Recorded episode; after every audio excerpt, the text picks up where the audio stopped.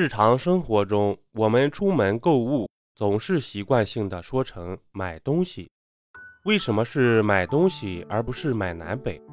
关于买东西，古代早就有这样一种说法：在东汉时期，国内最大最繁华的两座城，分别是东边的洛阳，被称为东京；还有西边的长安，被称为西京。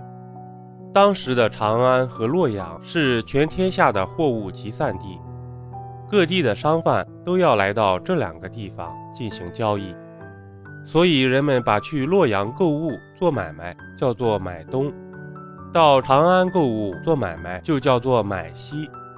久而久之，人们就把东西当成了货物的代名词，于是购买货物就叫成了买东西。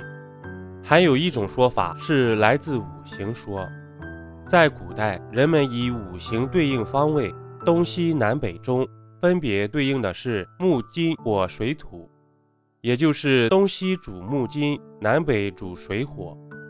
在古人看来，因东属木，西属金，南属火，北属水，金木是有形的物体，可以拿也可以放，故能买卖。而水火则是无形的，不可拿也不可放。中国古代购买物品用的器皿多为竹木所编，只能放食物，不能盛水火，所以购买物品就被称作买东西，而不是买南北。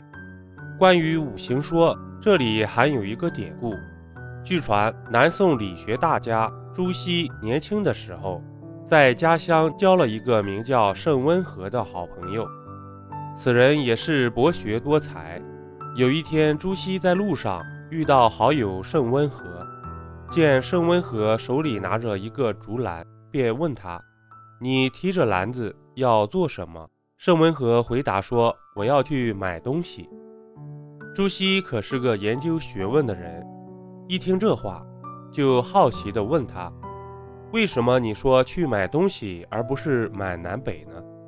朱温和认真答道：“我的篮子是竹子做的，盛火会烧掉，盛水会漏光，更不会盛土，只能装金和木，所以只能说买东西，而不能说买南北，懂不？”朱熹才恍然大悟。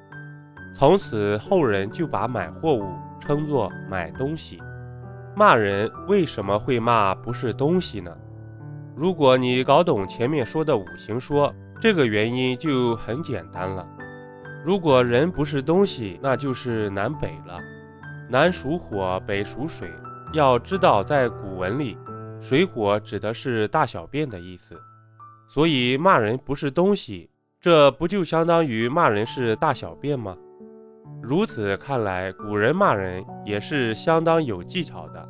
骂人转了这么大个弯儿。骂完人了，嘴里还不漏一个脏字儿，这才是骂人的最高境界。本集播讲完毕，点个关注，订阅一下哦，下集我们不见不散。